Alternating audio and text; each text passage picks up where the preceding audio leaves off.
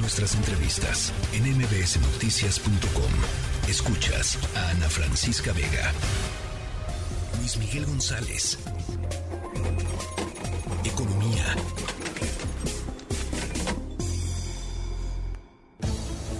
Bueno, Luis Miguel, pues parece que el vicealmirante Carlos Ignacio Velázquez, eh, el nuevo el director del Aeropuerto Internacional de la Ciudad de México, va muy en serio con respecto al tema de la del orden, digamos, y la puntualidad eh, de los de los vuelos en el en el aeropuerto. ¿Cómo cómo se recibe esta esta noticia en el sector, Luis Miguel? Eh, es una noticia. Buenas tardes, Ana Francisca. ¿Cómo estás? Es la segunda parte de un literalmente es la, la, no hay novedad absoluta en el sentido, como dices tú, de que ya había un programa en marcha, ya estaban avisados. Se trata de evitar que haya simulación desde las aerolíneas hacia los pasajeros sobre a qué horas va a salir el vuelo, si efectivamente el boleto que tú compraste con una hora está preparado para salir esa hora. Sí. La novedad del día de hoy es que ya no tiene solo que ver con las pantallas, como fue la, la decisión de marzo, sino entra en marcha un sistema, vamos a decir, aprietan más tuercas. Por ejemplo, vamos a tener una Profeco mucho más activa en la supervisión de las aerolíneas. ¿En qué sentido? Es decir, a ver, tú dices que eh, tienes disponible boletos para un vuelo a las 10 de la mañana de México a Monterrey. Eh, ¿Me puedes demostrar que tienes ya un avión, que tienes tripulación, que tienes slots? ¿Me puedes literalmente cumplir con que lo que tú estás ofreciendo lo vas a hacer?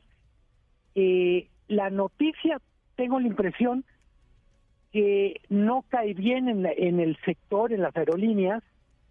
Hoy mismo las acciones de Volaris están cayendo mucho en bolsa, más bien por los resultados trimestrales. Pero eh, hay más esta sensación de las aerolíneas van a estar sujetas a más controles, en buena medida porque esto era un desastre, solo para ponerlo en perspectiva. El aeropuerto de la Ciudad de México más o menos tiene mil vuelos diarios. Sí. En 2022 un tercio de los vuelos salieron tarde. En los últimos siete años, Ana Francisca, del, digamos, del 16 al 22, el mejor año en puntualidad tuvo 67% de puntualidad. Más o menos están entre 60 y 67% los vuelos que salen puntuales. Sí. Eh, evidentemente, esta situación solo era sostenible porque había una especie de gigantesco amortiguador que era la paciencia de los consumidores. Claro, claro.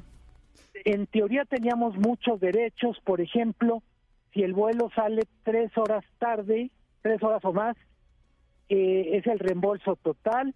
A partir de la segunda hora la aerolínea tendría que atenderte y lo cierto es que eso estaba en un, vamos, en un terreno de derechos imaginarios no reales. Sí, sí, sí.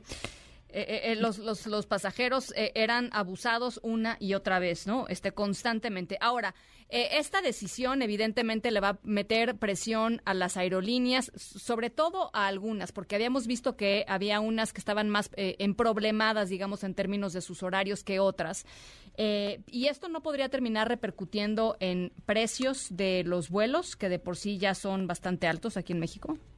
Sí, ah, son bastante altos, subieron las últimas fechas en buena medida porque pues literalmente ya se ya en la industria del turismo incluyendo hoteles, aviones, pues están en plena demanda.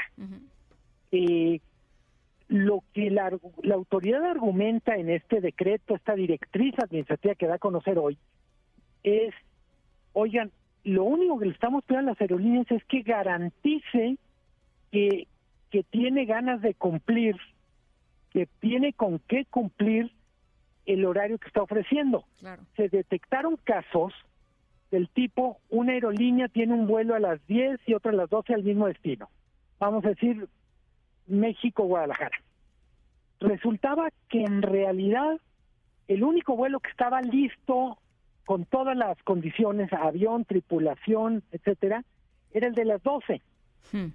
Se usaba el vuelo de las 10 como una especie de señuelo para jalar consumidores que luego eran transferidos al vuelo más tarde. Esto como una práctica generalizada, no, no pasó una vez y les prometo que no volverá a pasar. Era una práctica de venta de boletos. ¿Por qué se da a conocer precisamente el día de hoy?